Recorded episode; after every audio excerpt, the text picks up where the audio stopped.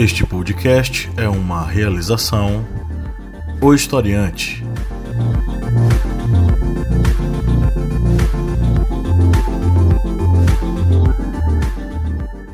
Olá pessoal do Historiante, tudo bem? Estamos aqui para mais um podcast do Historiante, esse podcast das ciências humanas que traz toda semana novidades e atualidades sobre história, filosofia, sociologia, uma pitada aí de cultura pop, enfim. Bem, hoje, como vocês estão vendo aqui na imagem desta live, no caso para os apoiadores que têm este acesso antecipado, vocês estão vendo uma falta, que é a falta do nosso Pablo. Ele que teimosamente não cuida da garganta dele, ele está com um probleminha de garganta e infelizmente não está participando, mas só que ele está sendo substituído por uma pessoa que vem no mesmo gabarito, na mesma qualidade, que é Bia Siqueira. E vocês já estão acostumados a, ver, ouvir a voz dela no arretadas, na Minipédia e completando aqui esta mesa digital, nós temos o senhor Márcio Fabiano. Boa noite, minha gente. Bom ver vocês de novo. E temos aqui também a Lídia Verônica. É agora a sua vez de dar um oi aí para o pessoal. Oi,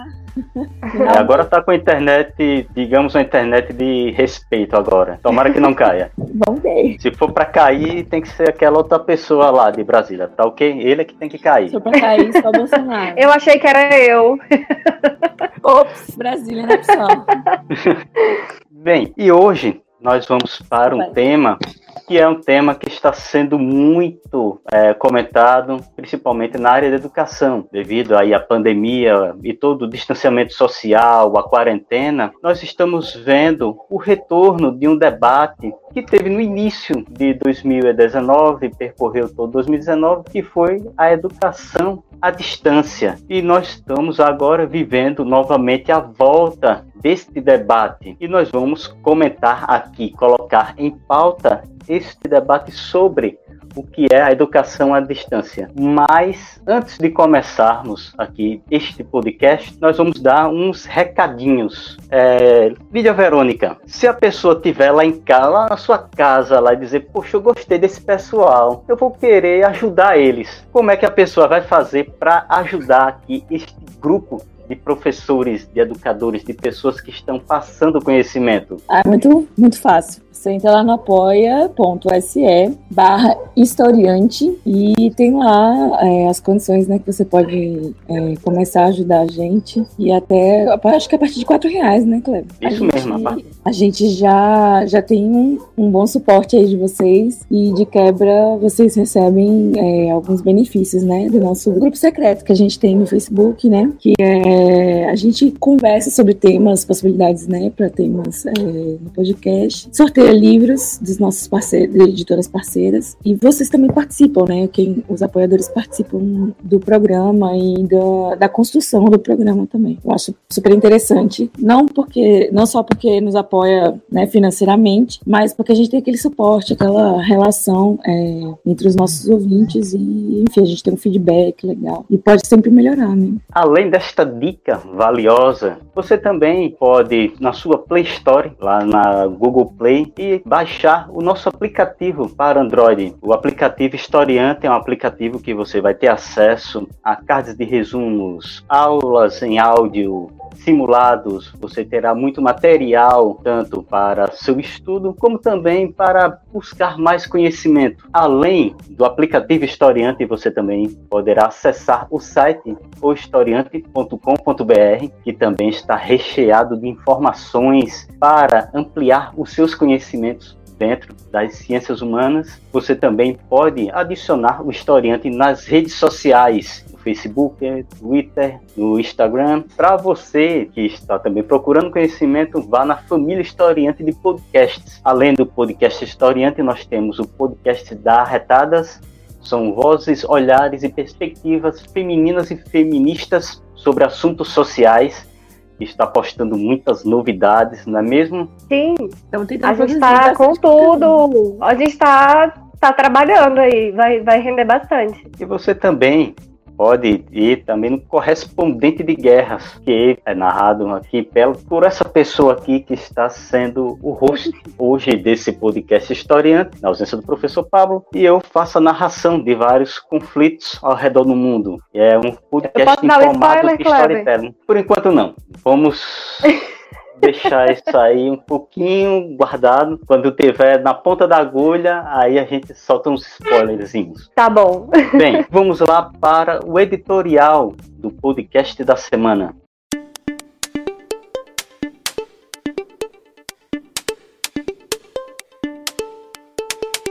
A educação à distância voltou a ser um tema de debate no Brasil as medidas de distanciamento social fizeram com que as instituições de ensino dos mais variados níveis interrompessem as aulas. Foi o momento para o EAD voltar a ser discutido em todas as esferas da educação. Segundo o site Brasil de Fato, o Ministério da Educação autorizou no último dia 17, no caso 17 de abril, o ensino à distância EAD em cursos presenciais para universidades e instituições federais.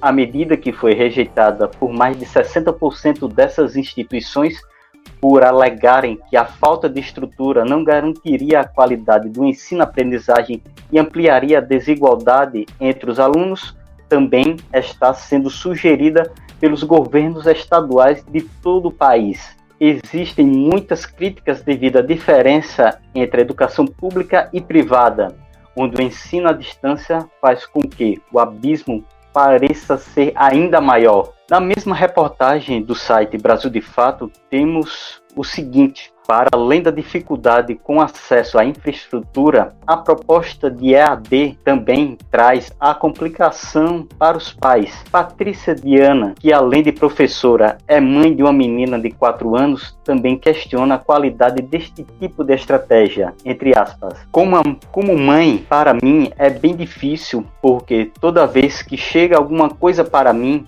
de tarefas, de atividades que você tem que entrar no YouTube, eu tenho que acompanhar. Eu juro que me esforço, mas eu não vejo que isso seja desenvolvimento pedagógico mesmo.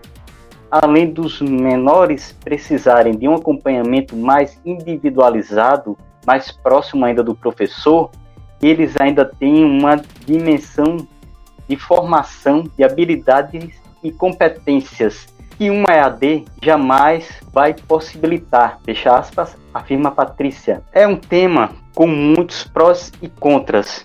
E hoje nós trazemos esta discussão para a bancada digital deste podcast.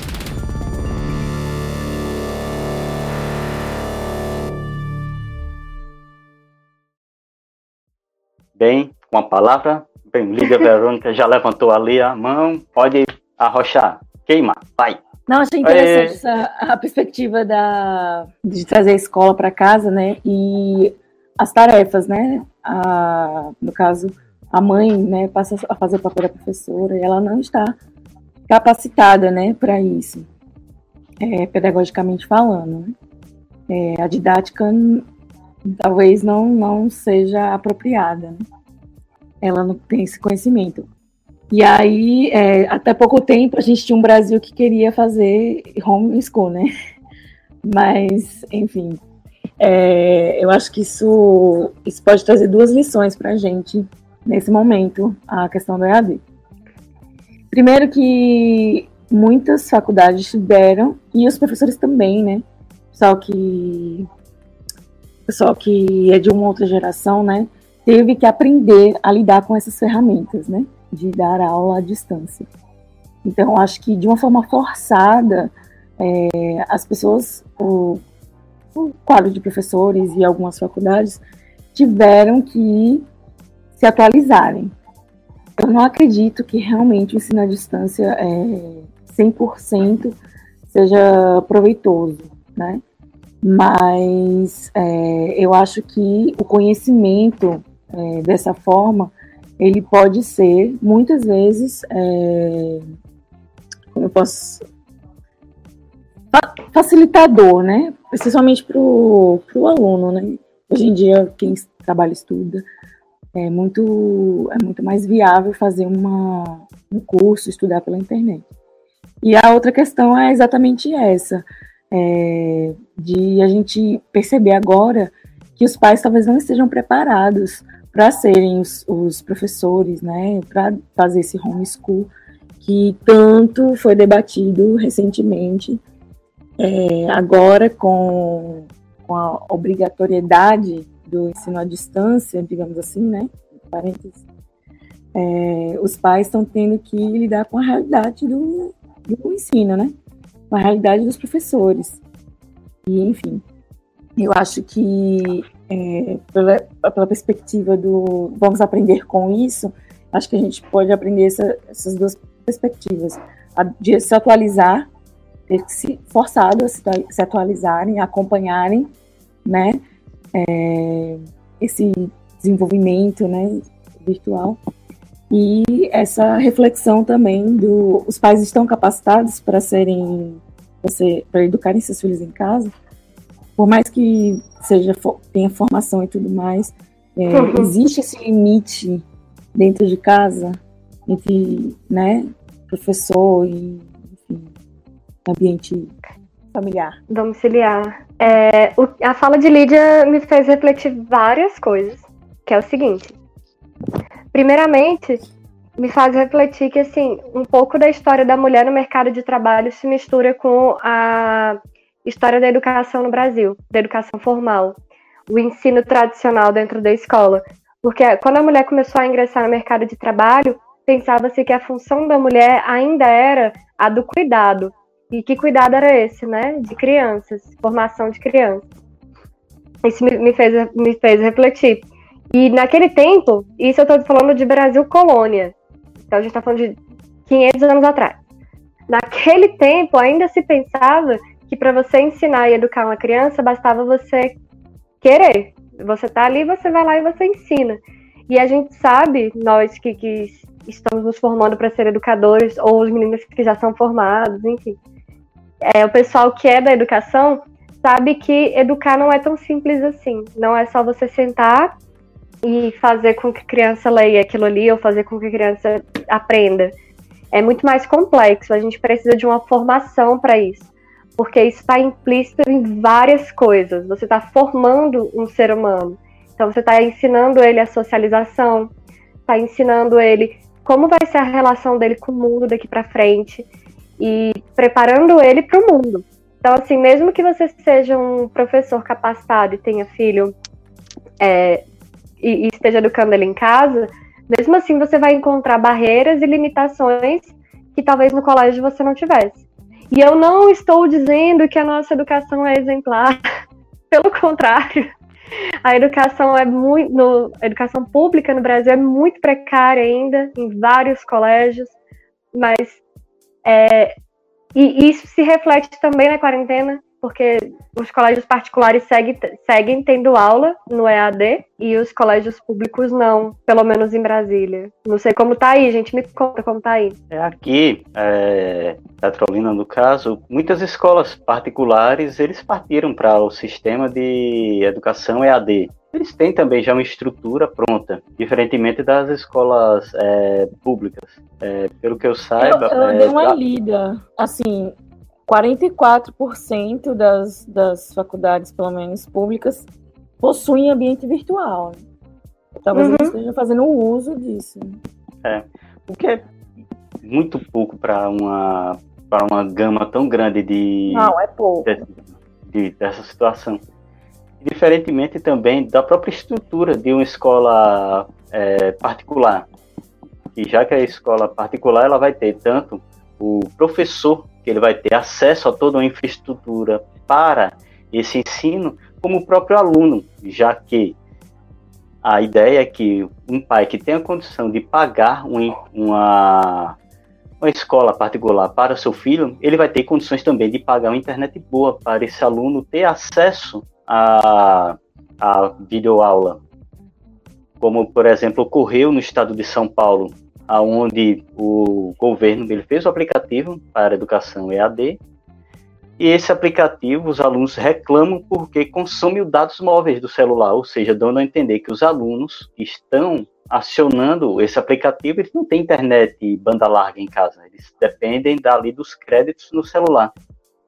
Isso acaba se tornando uma maior, é, causando um maior distanciamento entre os que os alunos que estudam em escola particular, que têm acesso à internet boa, que têm acesso à infraestrutura para educar e ou para aprender, dos alunos que acabam dependendo muitas vezes da internet de dados e de uma escola que, como Lídia disse, 44% vai ter a, um laboratório de informática, então significa que 56 não tem.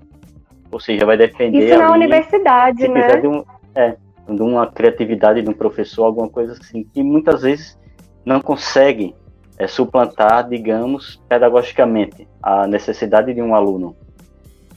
É, eu acho que também, é, quando eu falei da questão de se atualizar, eu acho que muitas facu faculdades, elas, por mais que elas não. A maioria, a maioria das faculdades hoje, elas têm acho que 20% de aulas ou 15% de alguma matéria à distância. Ou seja, elas uhum. possuem um ambiente virtual. E eu, eu acho que antes disso, né, até aqui, não houve uma preocupação das, das escolas, faculdades, em capacitar o professor. Porque a gente tem professores de outras gerações que não têm intimidade com redes sociais, com internet, com nada. E aí causa mais ainda esse distanciamento, além da gente estar, tá, né, é, tendo que usar a internet assim, é, a gente está tendo que ensinar aos professores de uma geração mais antiga a, a se adaptar a essa nova realidade. E aí é um processo um pouco mais lento, né? E eu acho que agora, a partir de agora, talvez haja um pouquinho mais de consciência das faculdades em capacitar os seus funcionários, e, e digo não só os professores, o corpo docente, né? Mas, assim, é, os outros funcionários também, eles precisam estar capacitados para esses, esses ambientes virtuais, para dar suporte, né? Pablo dá aula online, né? E alguns problemas que eu, que eu ouço, né, que são, são levados à direção ou, ao, enfim, alguma secretaria, é, existe, existe um, um, problema de comunicação, né? Nem todo mundo é bem informado, nem todo mundo tem intimidade com o ambiente virtual que eles já possuem. Então, eu acho que é, esse momento é, até aqui, né, não foi, foi feito um ambiente virtual na, na faculdade pública, na faculdade particular, a, a título de ter apenas, né, não foi desenvolvido, não foi, enfim, bem pensado. E agora estão sendo obrigados a usarem o sistema que escolheram, bom ou ruim. E isso né? tudo se trata de universidade, né? Assim, a gente não está debatendo educação básica ainda. Que não, é, pelo menos na minha é visão a, responsabilidade Sim. acaba caindo sobre, recaindo sobre a mãe, né?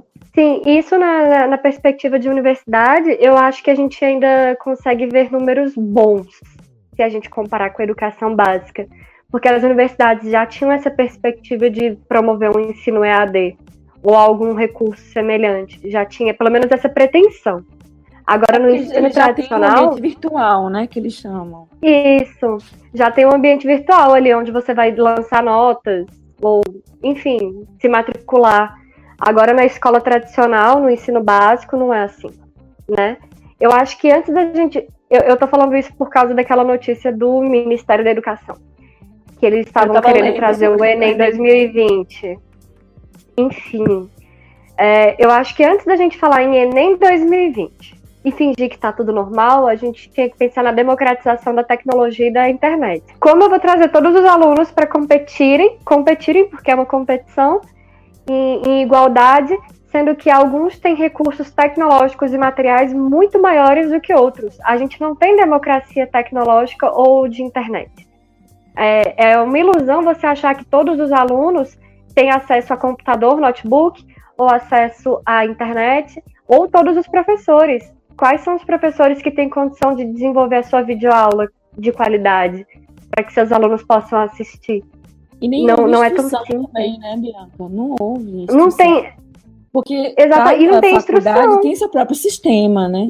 É, o sistema não é igual para todos, né? Então você tem um sistema, mas é, é- é, digamos assim, é inacessível para o seu próprio corpo docente. Porque Uhum. você não instruiu o seu corpo docente a usar aquela ferramenta, né? E agora está sendo forçado todo mundo, né, de uma vez usar. E isso não me se virar. surpreende. Isso não me surpreende. Eu não tô falando da, da Universidade de Pablo, porque eu não sei onde ele trabalha. Pra começar. Eu não tô falando de nenhuma universidade em Ótimo, que A particular. gente não fala. Eu não tô falando de nenhuma universidade particular. Mas eu, é, em, em nenhuma específica. Mas eu passei por algumas aí, públicas, que, por exemplo, não capacitavam o próprio professor para dar aula pessoalmente. Então, quem dirá capacitar para dar aula online? Tinha um professor que, que é técnico, que é engenheiro, que é médico, mas não sabe dar aula porque não tem didática.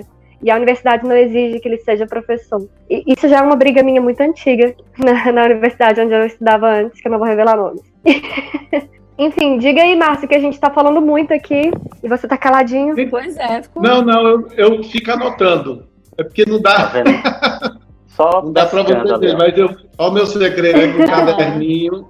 Opa, pra cá, pra cá. Aí, aí fica- tá bem cheinho. Acabei de, acabei de contar um segredo meu, né? só julgando. Deixa eu dizer uma coisa. Eu, quando eu ouço falar em EAD, primeira coisa, esqueçam, já veio, não, não, não sai mais. Não vai sair mais. Isso daí é. Acabou, ponto final e, e como é que o povo diz, chora que dói menos, né? Só que é o seguinte: quando eu penso em EAD, naturalmente a gente pensa em tecnologia, que naturalmente, como vocês disseram aí, tem o vetor EAD, tecnologia, acesso, democracia, público, por aí vai. Você vai fazendo diversos vetores, né? Se você quisesse fazer um, um, mind map, um mapa mental, você criaria.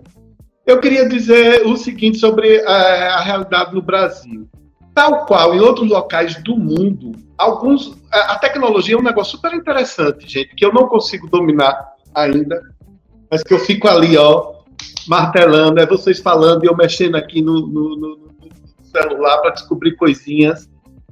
A tecnologia é muito mais do que descobrir essas coisinhas.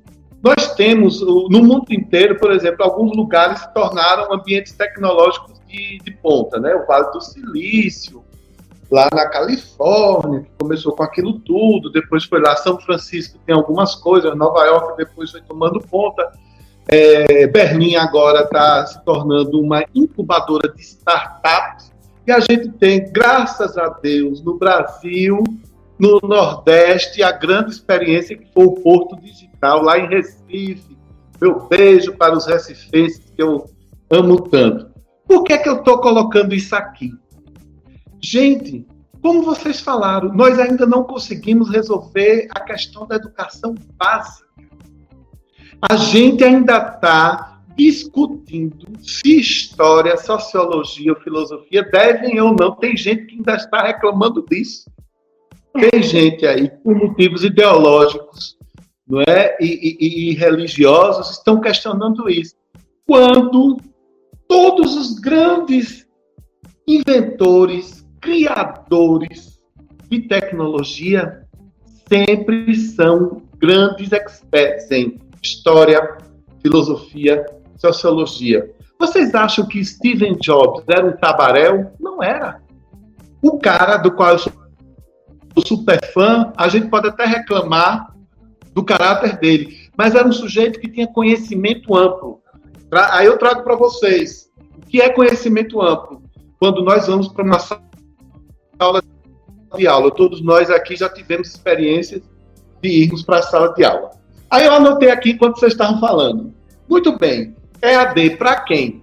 Vocês já responderam.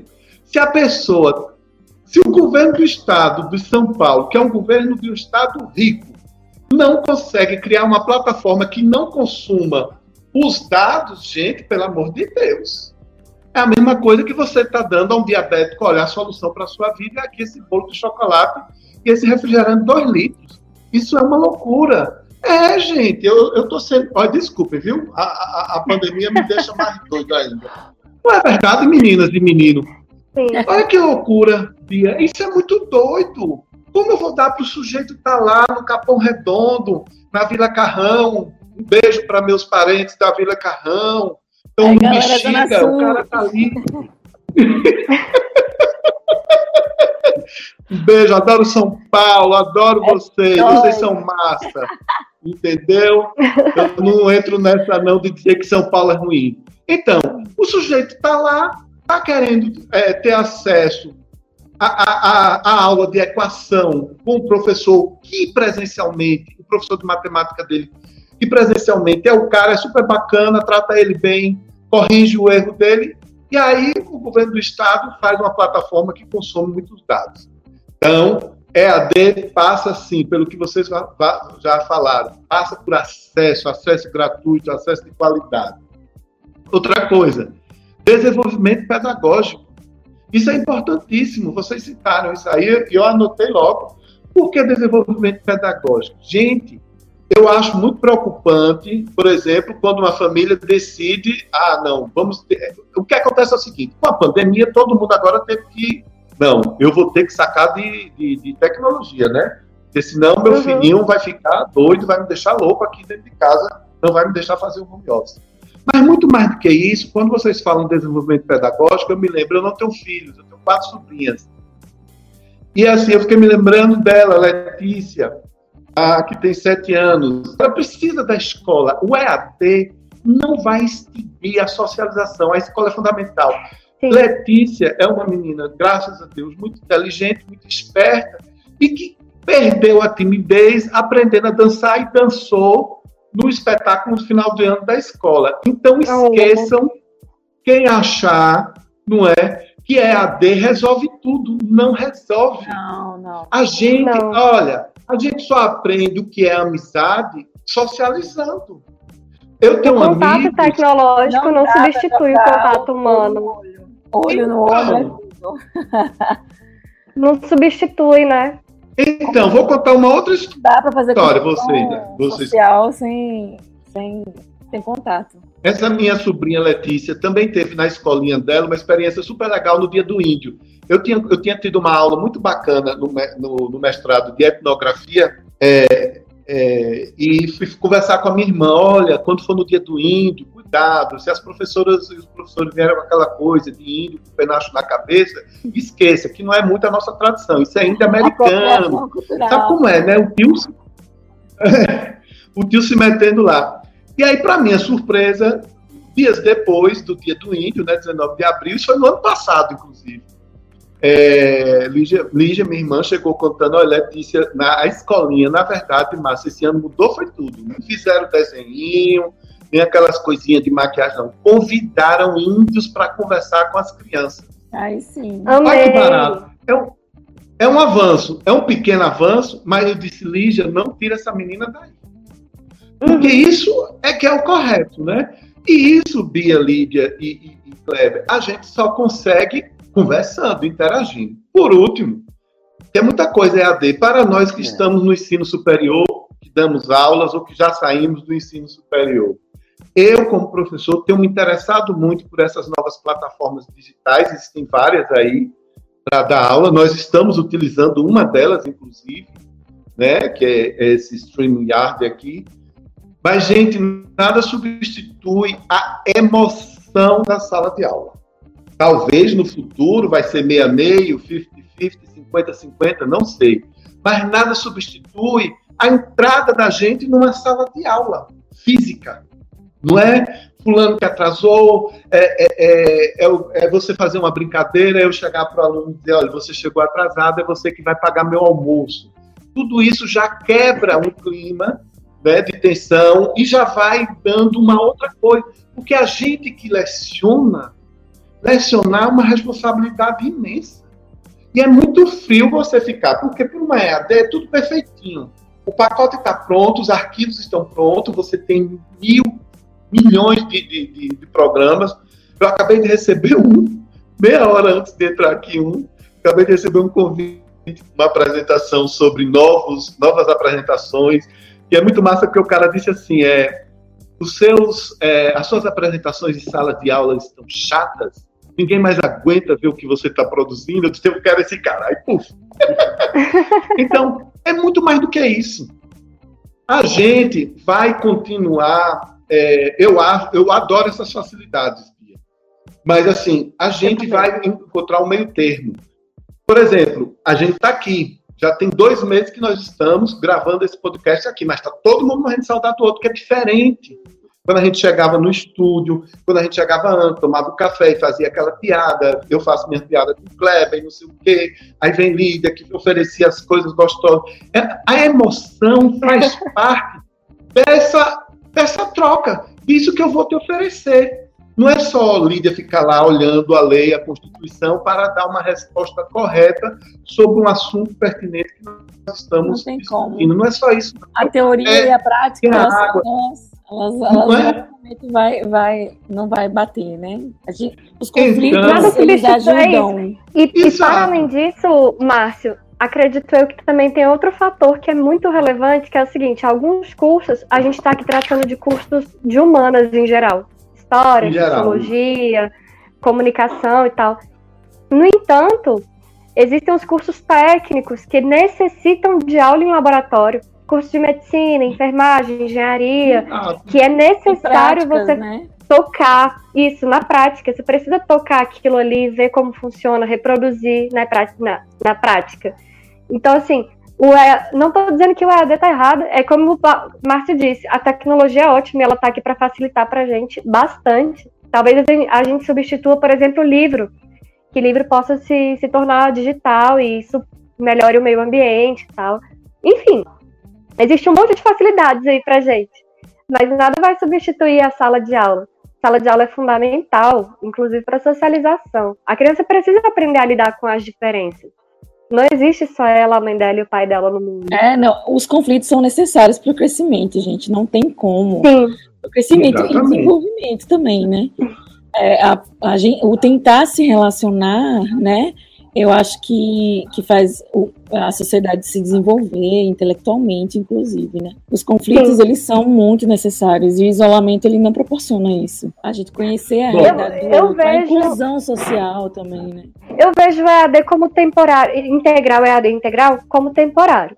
E eu acho é. problemático, mesmo temporário, porque assim, eu estava lendo as notícias, essa, se eu não me engano, era aqui de Brasília, meu sobrinho estuda num colégio público na periferia de Brasília. Ele mora aqui comigo. É, eu estava lendo notícias sobre isso. 20% das crianças no DF não têm acesso à internet em casa ou ao computador. Significa que 20% dessas crianças vão perder esse ano letivo. E não existe essa preocupação de trazer a internet para o país inteiro. No Japão, por exemplo, a internet ela é livre. Aonde é, você estiver, é, tem Wi-Fi.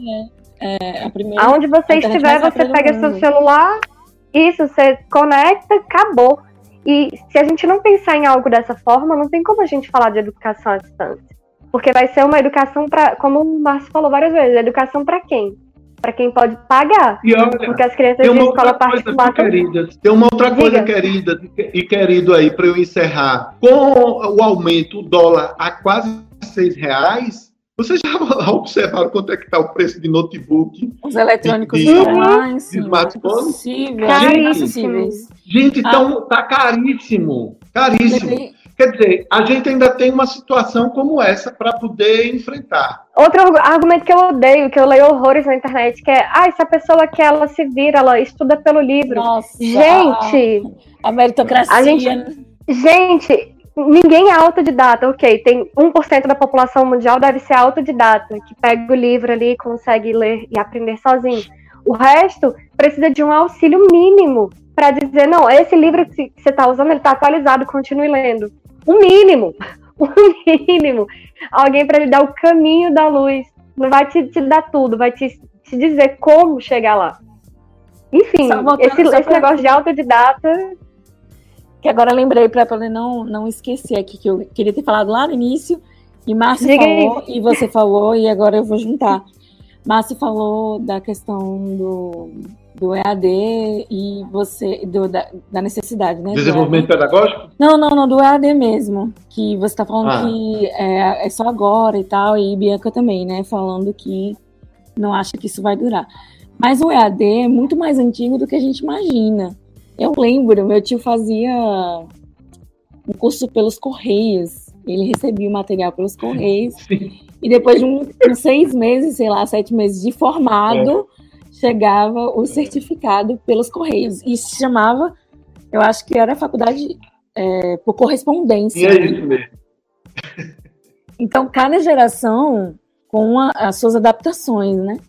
É, a gente está passando por uma fase, né? A gente está contando a história aqui num momento e tal, a gente está buscando nossas, nossas formas de sobreviver, né?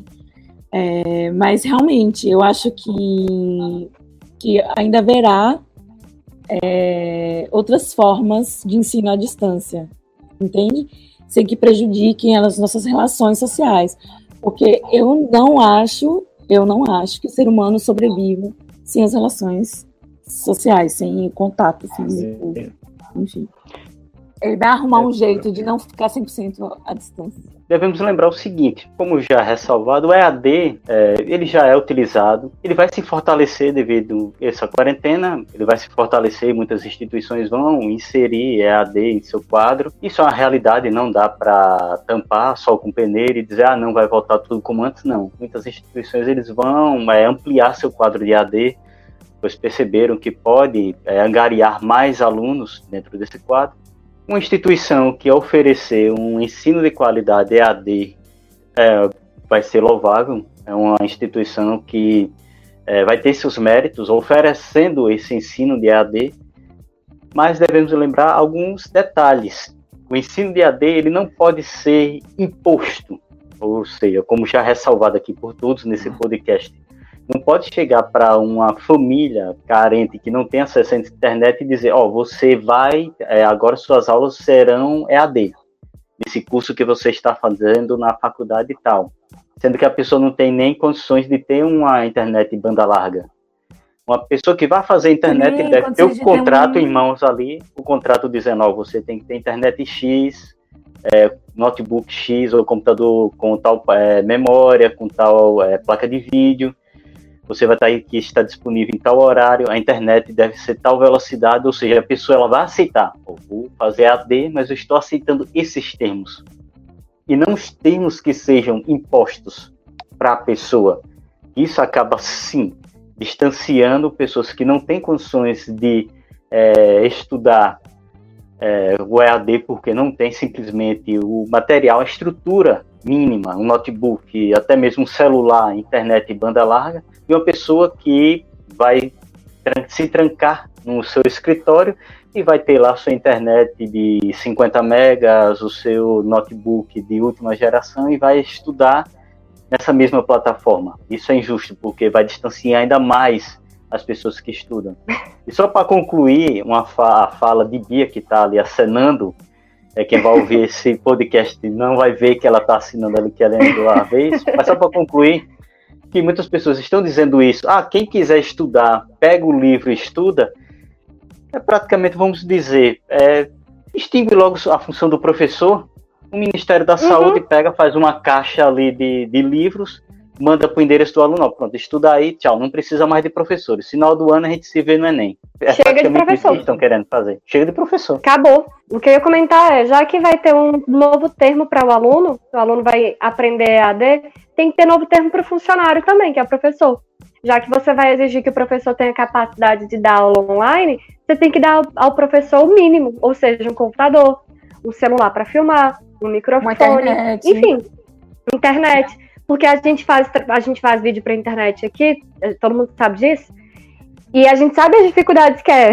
é não é tão simples. Não é só você ligar e gravar. Tem que ter todo um recurso, a gente tem que ter um microfone apropriado, até a luz tem que ser apropriada. Tô passando várias dificuldades aí para dar tudo certo.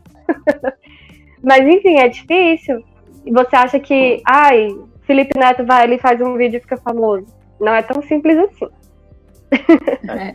Não, e outra coisa que vocês tocaram no assunto aí, achei interessante a questão dos professores, né? Porque a gente está falando do, do ambiente para o aluno, mas eu sei que a gente já deveria ter acabado. Mas os professores, é, eles, digamos assim, eles saem perdendo muito com o ambiente virtual, porque o professor ele é pago por hora aula. E ele tem uma turma. E ele, digamos, ele tem uma turma de 30 alunos e 30 alunos são 30 provas, são 30 trabalhos, sei lá, né? Enfim, é, correção, É, porque o professor ele não trabalha só na hora aula, né? Ele trabalha fora da hora aula. E aí você uhum. coloca ele num ambiente virtual para ter uma sala com uma hora aula para 200 alunos, né? Então você sobrecarrega aquela máquina ali, né? Uhum. E você não dá nenhum, nenhum tipo de estrutura para ele. Pra... Nenhum retorno. Por exemplo, é, a, as faculdades hoje, elas não estão gastando com energia. Elas não estão gastando com internet, não estão gastando uhum. com água, nem com insumos, né? E, e demitiram um funcionário, Lid. É os funcionários que eles julgam que não são mais necessários, que é o pessoal da limpeza, da lanchonete. Que, enfim. de certa forma, não está errado no sentido de não precisar mais, né? Mas, uhum. assim, é... E, e, como, é que, como é que fica o professor, né? Porque agora quem está pagando a água da faculdade é o professor. Quem está pagando a, internet, a energia, enfim. E se sobrecarregando, né? Que uma turma se tornou 200, né? Você, enfim, é, tá, tá sendo um, um, digamos assim, tá saindo ruim para os professores nessa questão do financeira e o sobre, sobrecarregado, né? Ele fica sobrecarregado, ele sai. É, então, acho que, enfim, novas leis, né? É, para que os professores, né, os profissionais, no caso, eles não saiam é, em desvantagem nessa hora, né? Porque a, a, faculdade ela só vai ter vantagem com a, com a internet, né? Porque uhum. ela não vai ter que, ela não vai ter, ela não vai precisar de uma estrutura, né? Ela vai precisar investir nesse, nessa estrutura e nem mantê-la. Enfim, era só mais uma. Eu acho que todo mundo que é da educação, eu vi um tweet hoje que dizia assim: talvez agora os professores vão se tornar valorizados no Brasil, finalmente. Eu ri e todo mundo riu, porque, vamos ser sinceros, quem acha que isso vai valorizar o professor? Não. Jamais, jamais. Não, inclusive eu vejo muitas reclamações, justamente eu, quando eu comecei o podcast, falando dos professores de outras gerações que estão tendo que se adaptar à nova realidade virtual e não têm intimidade com, com a internet, é muita crítica com esses profissionais. Não existe uhum. nenhum tipo de empatia e compreensão. Passando a limpo. Vamos dando continuidade aqui. É, uhum. Como o professor Pablo ele avisou já de tarde para tomar aqui à frente o podcast, eu tive que correr aqui para pegar algumas frases para a gente não deixar cair a bola do nosso passando a limpo, que ele pegou, ressuscitou passando a limpo, tava lá na, na cripta, lá tava, coitado, tava enterrado, ele foi lá, não, vou puxar aqui e vou ressuscitar. E ressuscitou no último podcast.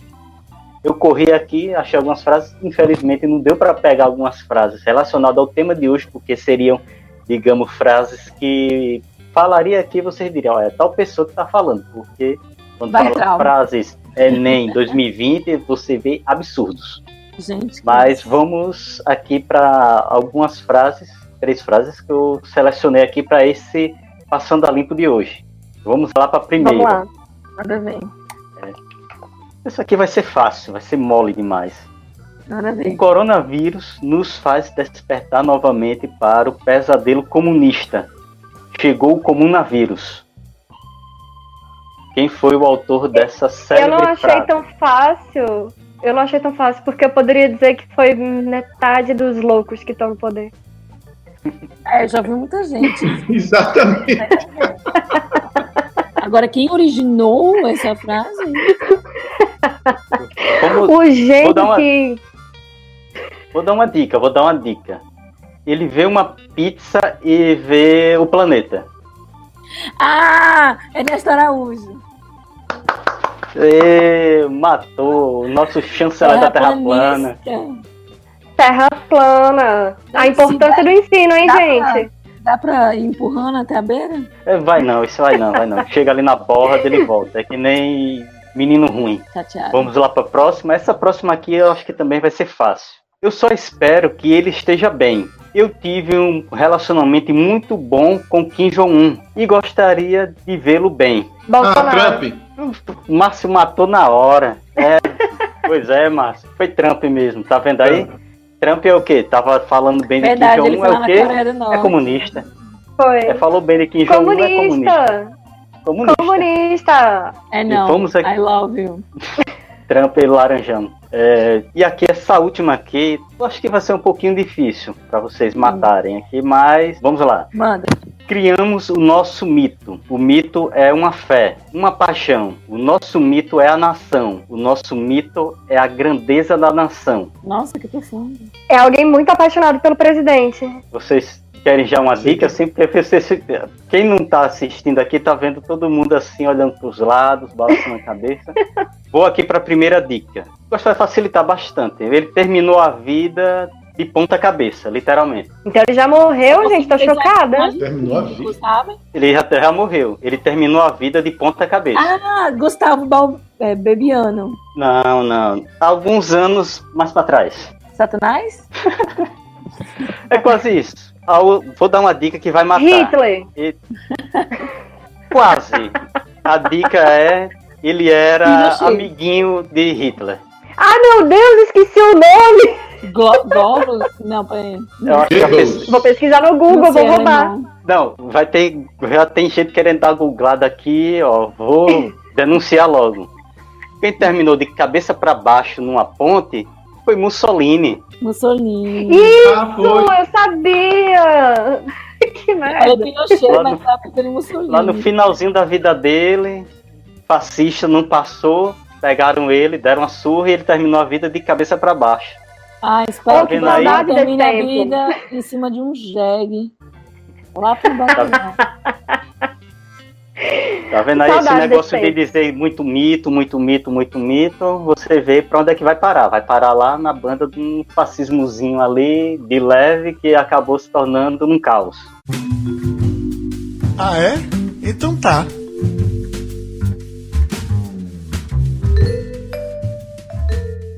E agora vamos para os comentários das pessoas que participaram nas nossas redes sociais, tanto lá no nosso Instagram como também no Facebook. Quem quer começar? Márcio, eu. Eu tô aqui já no gatilho. Vai lá, Lídia. Não é coronavírus. Como é que é? Bia mandou um espirro aqui e já tá avisando. Não é corona, Ah, é tá. só a rinite, rinite alérgica. Vou botar até o óculos aqui, que eu tô meio velha.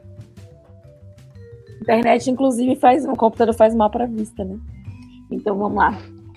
Só não. es- Arroba Neu- Neuderson. Só não esqueçam de alunos deficientes que precisam de acompanhamento à distância. E aí eu vou completar, tem uma outra, outra arroba que escreveu, eu acho que eles. eu acho que um pode completar o outro, né? Que ele falou assim, arroba é, fez P escritos. Só funciona para alguns. E realmente só funciona para alguns. A gente já debateu aqui no podcast a questão da internet, né? Do, do dos aparelhos, né? Não é notebook que pode acessar, enfim. É, enfim, o serviço virtual, né? Não é, não é acessível, não é democrático. E a questão aqui da, da Neuderson, do Neuderson, perdão, arroba aqui, é, só não esqueça de alunos deficientes que precisam de acompanhamento à distância. E realmente, existem muitos alunos, e as pessoas que pensam deficientes é só físico, mas existem muito, muitos outros distúrbios e estão inclusos né, nessa deficiência de, de, de percepção, de, de percepção, né? De, enfim, problemas cognitivos, né? E, enfim, é, tem aluno que precisa de leitor para fazer prova. Uhum. Tem aluno que tem déficit de atenção e, e não vai conseguir ficar parado na frente do computador. É inacessível, né? É, enfim, e a questão das relações sociais que a gente debateu aqui bastante. E a gente pode pegar agora também é, sobre a inclusão, né? Como a inclusão social faz bem essas pessoas que se sentem de alguma forma excluídas e distantes, né? De uma realidade mais é, comum. Não vou nem dizer normal. Uhum. E, e realmente a internet vai proporcionar para o deficiente físico, talvez, um pouquinho, um pouquinho de aproximação, né? Nessa, enfim, pela questão física. Mas esses alunos que têm essa necessidade, né, de, uma, de um reforço é, para ajudar, né, na questão cognitiva, é, eles, eles vão sair em falta. E não é, não é uma coisa muito incomum de se achar. É, trans, transtornos e déficits, né? São muito comuns, especialmente nessas novas gerações, né? De, é, enfim, justamente por, por conta da internet, da vida virtual, é, inserida desde os primeiros anos, né? É, enfim, eu não sou especialista, não vou entrar nesse caso. Eu achei, eu achei esse comentário muito pertinente. Muitas, muitas questões dessas, dessas, é, dessas, dessas deficiências cognitivas, né? E não é, não é nada demais, assim, que, que eu possa, digamos dizer, pessoal, você que está ouvindo, que tem algum problema. É, mas quem tem ansiedade também tem dificuldade, né, para se concentrar nos estudos e tudo mais. E a interação social, ela é muito importante para essas pessoas, né?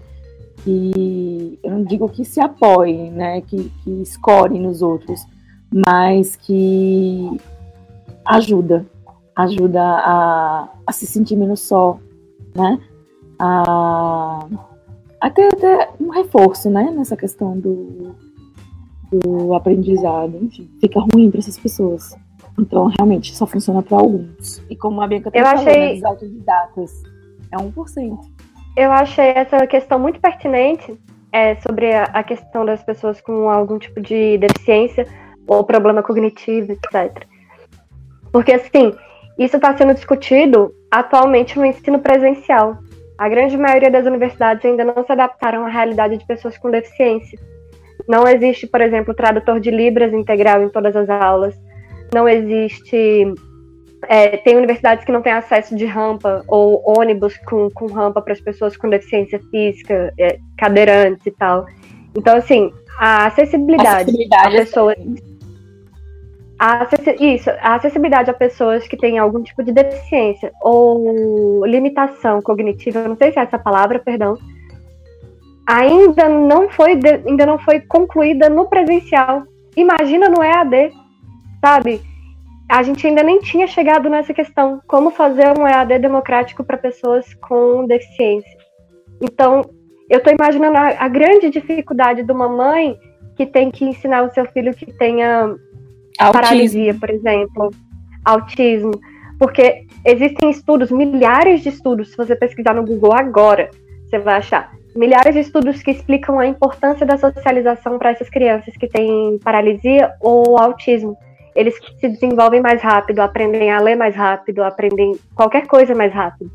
Então, assim, eu imagino a dificuldade para essa mãe que está tendo que lidar com isso é os conflitos, né? Aquela questão dos conflitos. Os conflitos ajudam, né, a, a superar barreiras e, enfim, se sentir incluídas. E as crianças, e é as demais crianças, as que não precisam de atenção especial, é fundamental que elas tenham convívio com crianças que tenham a necessidade de atenção especial.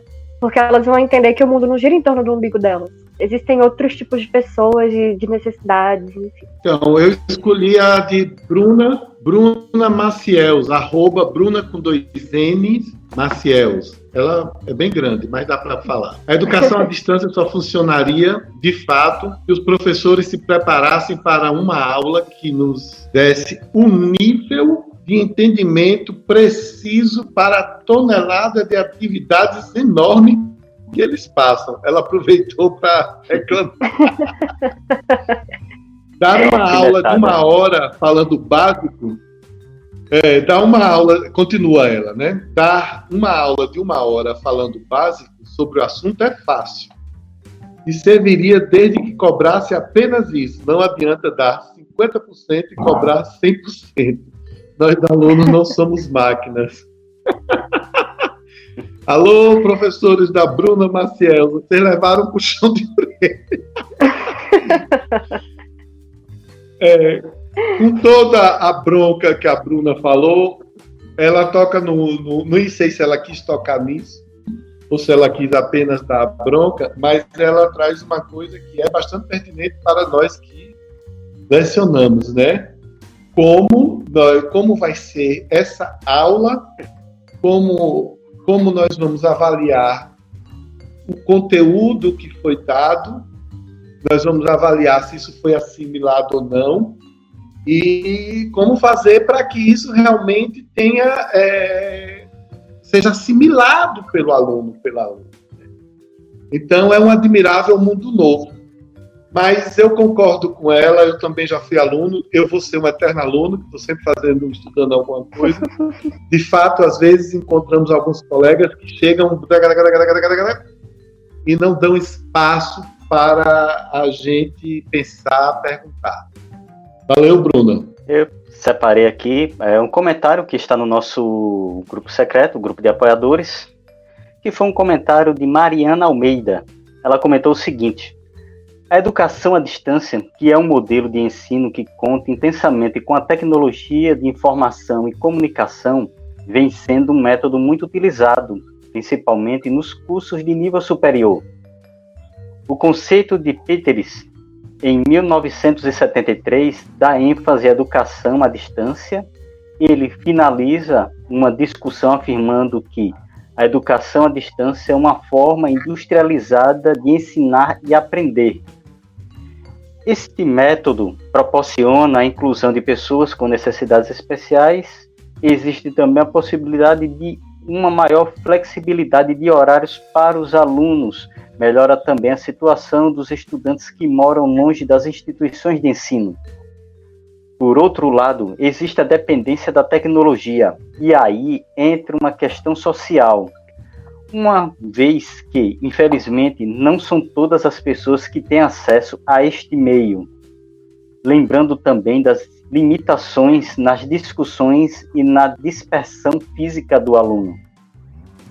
Analisando tudo isso, quais são as possibilidades de superar este ponto negativo e fazer com que uma educação de qualidade chegue a todos os estudantes, principalmente agora em meio ao cenário atual brasileiro. É a Mariana, ela deixa a exposição que é uma exposição que está sendo muito feita atualmente, que são os prós e os contras da educação EAD. E ela finaliza com este questionamento é, quais são, é, como superar os pontos negativos da educação EAD. Bem, de início, nós podemos comentar que realmente a educação à distância, ela se torna um facilitador de acesso ao conhecimento, de acesso também a um nível educacional superior, um nível de educação mais avançado e, como já ressalvado, pelas é, instituições que dão condições do professor dar uma aula de qualidade para instituições em que o, que o professor ele vai ter todo esse gabarito de, digamos, infraestrutura, de uma estrutura em que ele consiga dar aula, consiga ter acesso a todo o material e consiga expor essa aula com qualidade. A partir do momento em que a instituição ele consegue fazer isso, o professor já tem, digamos, ao seu lado esse ponto positivo ela encerra aqui com esse questionamento, que é principalmente o questionamento com relação aos alunos, pois, como já debatido nesse podcast, há necessidade de ampliação de acesso para as pessoas com maior necessidade. Por exemplo, para o acesso à internet, a internet gratuita, que seria, digamos, o básico para, a, para a educação EAD a pessoa não ter que gastar os seus dados móveis para ter uma aula que seria uma aula gratuita. E muitos alunos eles vão ter somente o celular e esses dados, que são dados móveis, dados dos créditos ali do, da operadora. E como já lembrado anteriormente nesse podcast, infelizmente devido à alta do dólar, é, instrumentos como é, computadores de mesa, notebooks, tablets, serão é, inviáveis para pessoas carentes, porque já eram inviáveis anteriormente, antes da pandemia, já eram preços exorbitantes, dependendo da, da marca, da qualidade de um notebook, de um tablet. Inacessível, é inacessível. E agora já se tornou inacessível, porque o preço praticamente aumentou 50% do início do ano para cá, devido à alta do dólar. Então, é, nessa questão do ensino à distância, tem que ter o ensino à distância para pessoas que realmente aceitem o ensino à distância, que tenham noção do que vão precisar ter para ter essa aula, mas o ensino presencial ele não pode ser suprimido, ele não pode ser extinto, dando lugar a um ensino EAD 100%. Todas as instituições agora vão ser EAD daqui para frente, não vai ter mais ensino presencial, pois muitos alunos necessitam do ensino presencial, principalmente alunos é, do ensino fundamental 1, maternal, ensino fundamental 2, são alunos que precisam desse contato com outros alunos para ter uma maior, é, uma sociabilidade maior, para eles saberem o que é viver em sociedade. E muitas vezes esse viver em sociedade não é só ter contato com outros alunos, é também saber as regras, imposições. Porque um aluno que está aprendendo EAD em casa muitas vezes não tem a regra da escola, a regra, a regra do horário da, da merenda, a regra do horário da troca de professor, a regra do horário para ir no banheiro. E muitas vezes no ensino, em casa, ele não vai ter essas regras. E a sociedade é constituída de regras. E quando a pessoa vai burlar essas regras, muitas vezes lá na frente o tombo acaba se, tor se tornando muito grande, porque ao infringir regras, né? é, infringindo regras, vocês vão ter a punição um sensozinho, né? Fez inibitórios, inclusive. Mais algum comentário separado? Eu tenho Bia, Bia, para ler. Não, mas o último Bia. comentário que eu quero fazer sobre o seu comentário. é sobre o que Márcia falou antes, que é como se eles tivessem dado um bolo e um refrigerante a uma pessoa com diabetes. É mais ou menos o que o MEC quer fazer. O MEC, o Ministério da Educação. Ele não, não deu internet ou recurso tecnológico para ensinar os seus alunos, nem mesmo um livro. E aí eles do nada falam, ó, oh, vocês aí, vai ter prova no fim do ano. Se vira. É mais ou menos o que, o que Marcos é falou anteriormente. O governo, ele, ele combate a, a, as ideologias, mas ele é movido por ideologias. E uma das Sim. mais fortes são a da meritocracia, né? Eles acreditam Sim, e é, com o esforço, e é velado, né, Lid? Todo mundo sai da mesma linha de largada. Né? Só existe ideologia se você é de esquerda. De direita é, não existe ideologia. Não. não. Existe imposição. Enfim, eu vou ler os meus comentários, gente, porque quando entra nesse assunto eu me, me, me emociono. Eu vou ler dois comentários porque eles meio que se, eles se complementam. O primeiro é de Flávia Grip, amiga minha. Acredito que um dos principais problemas seja a limitação do acesso aos meios de ensino e dificuldade em suprir as necessidades das pessoas com necessidades especiais. E além do EAD, outra coisa que tem me preocupado é ver que existe algum interesse, principalmente por parte da classe média conservadora, no método de homeschooling. Queria que vocês falassem mais sobre e dessem opinião de como seria o impacto desse tipo de ensino no contexto da educação brasileira não só no ensino formal, como também na socialização.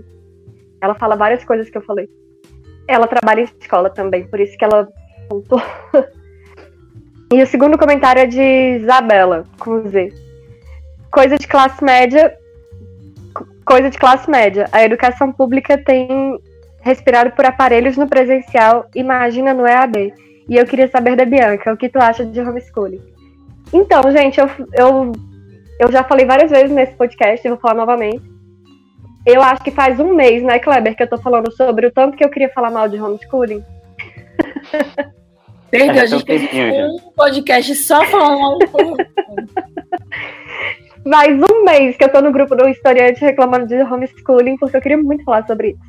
Então, é, primeiro, EAD é uma coisa e homeschooling é outra, né, gente? EAD é ensino à distância e você tem um intermediário que é a instituição de ensino, tem o professor, tem a tecnologia, e o homeschooling é a família que vai lhe ensinar e você não tem vínculo nenhum com nenhum colégio ou instituição de ensino. E aí existe várias problemáticas, porque no homeschooling você exclui a criança da socialização. No EAD, ocasionalmente, você faz com que a pessoa tenha que ir à instituição, fazer laboratório, fazer aula experimental.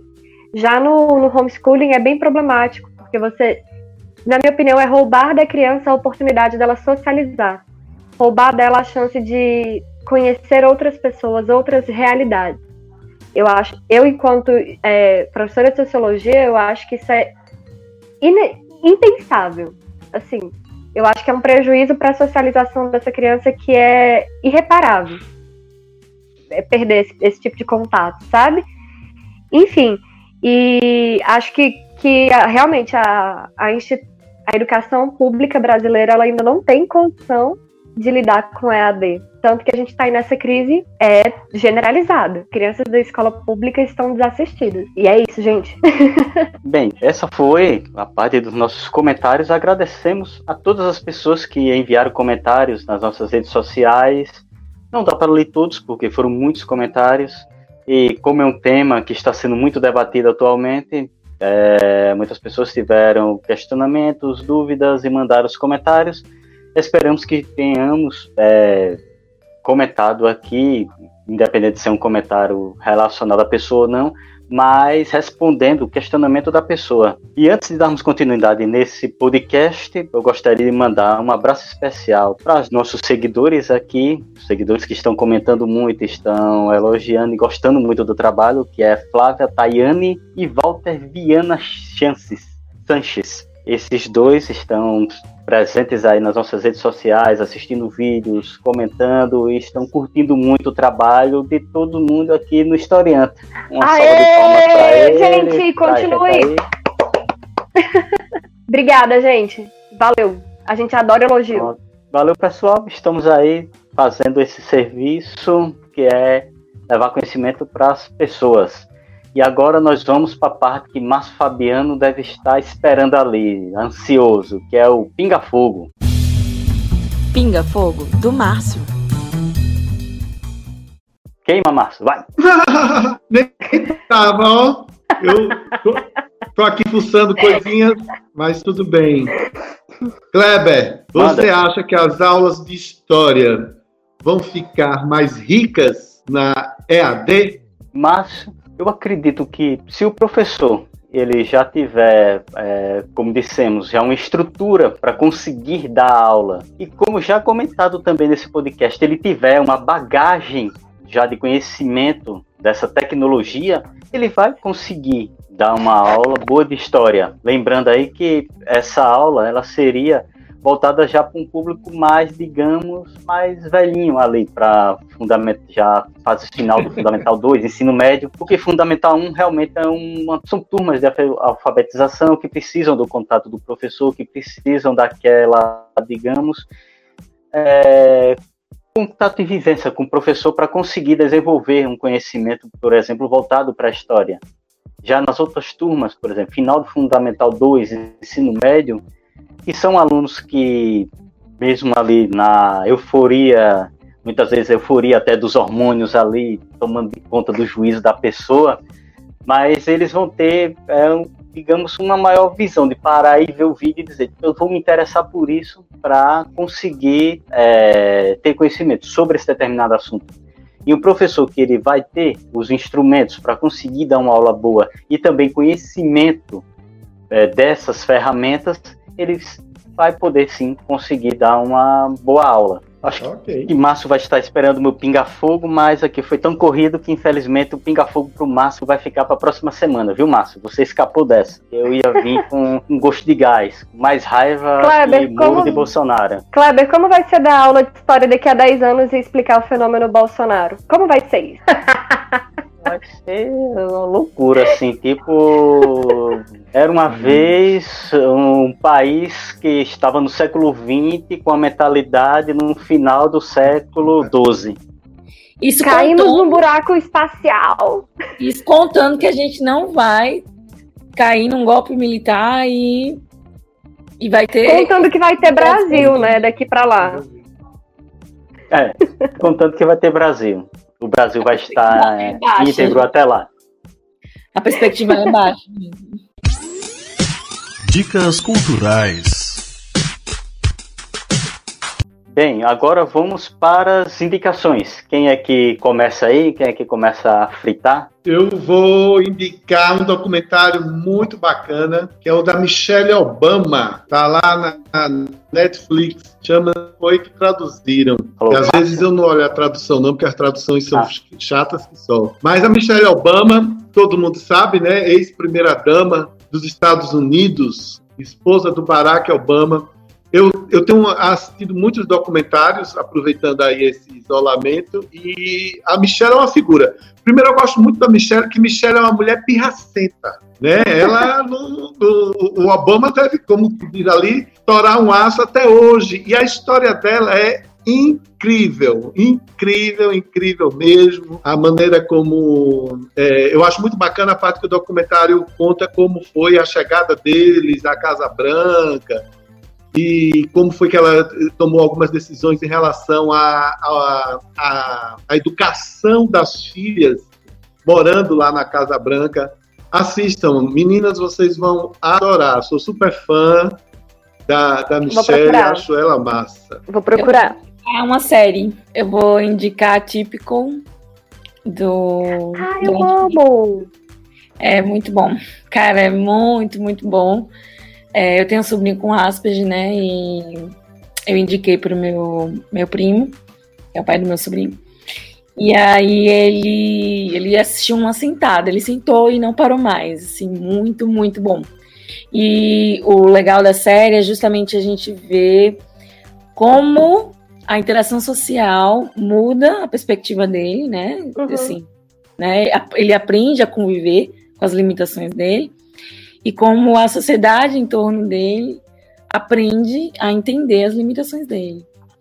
E eu acho isso fantástico, porque a inclusão social não muda apenas a pessoa que está sendo ali é, encaixada naquela, naquele padrão comum, mas uhum. ela, a inclusão social ela serve para todos naquele ambiente aprender a lidar com as diferenças, as dificuldades e conhecer outras realidades, né? Não limita o nosso horizonte apenas à nossa realidade, enfim.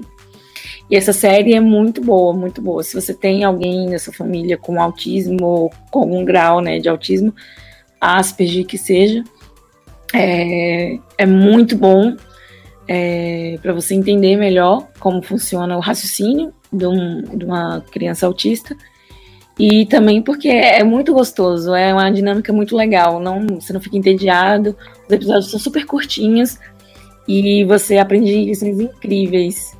É, enfim. Eu acho que o que eu gosto nela, Lid, nessa série, a Typical, é que ela lida com problemas sérios de uma maneira muito leve.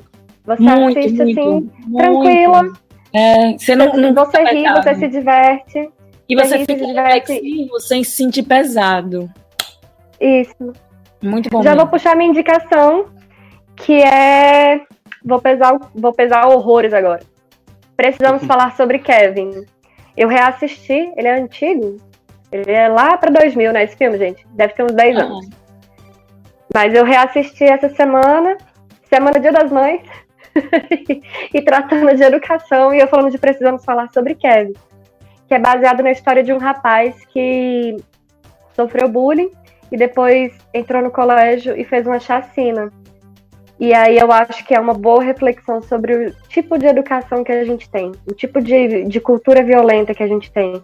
A gente incentiva a vingança, a gente incentiva o, a não tolerância, e isso gera consequências muito sérias.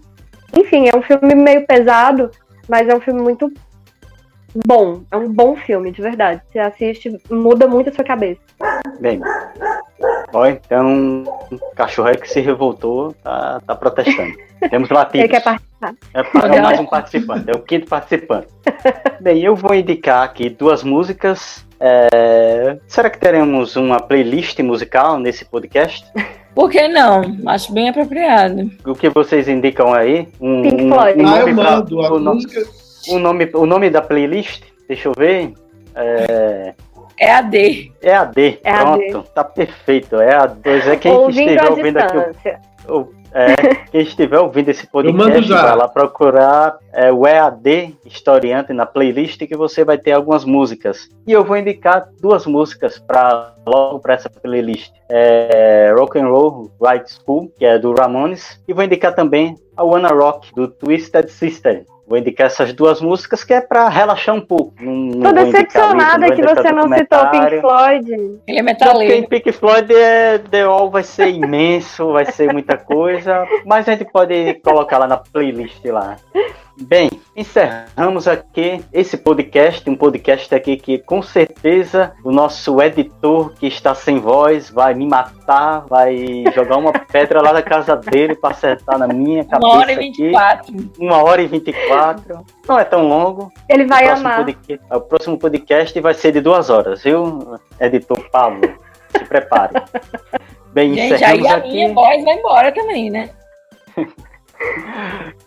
É um tema que foi muito bom. Espero que todos tenham curtido e no, no 3 vamos dar aquele tchau coletivo. Um, dois, três. Tchau. Tchau! Um beijo especial pra Pablo.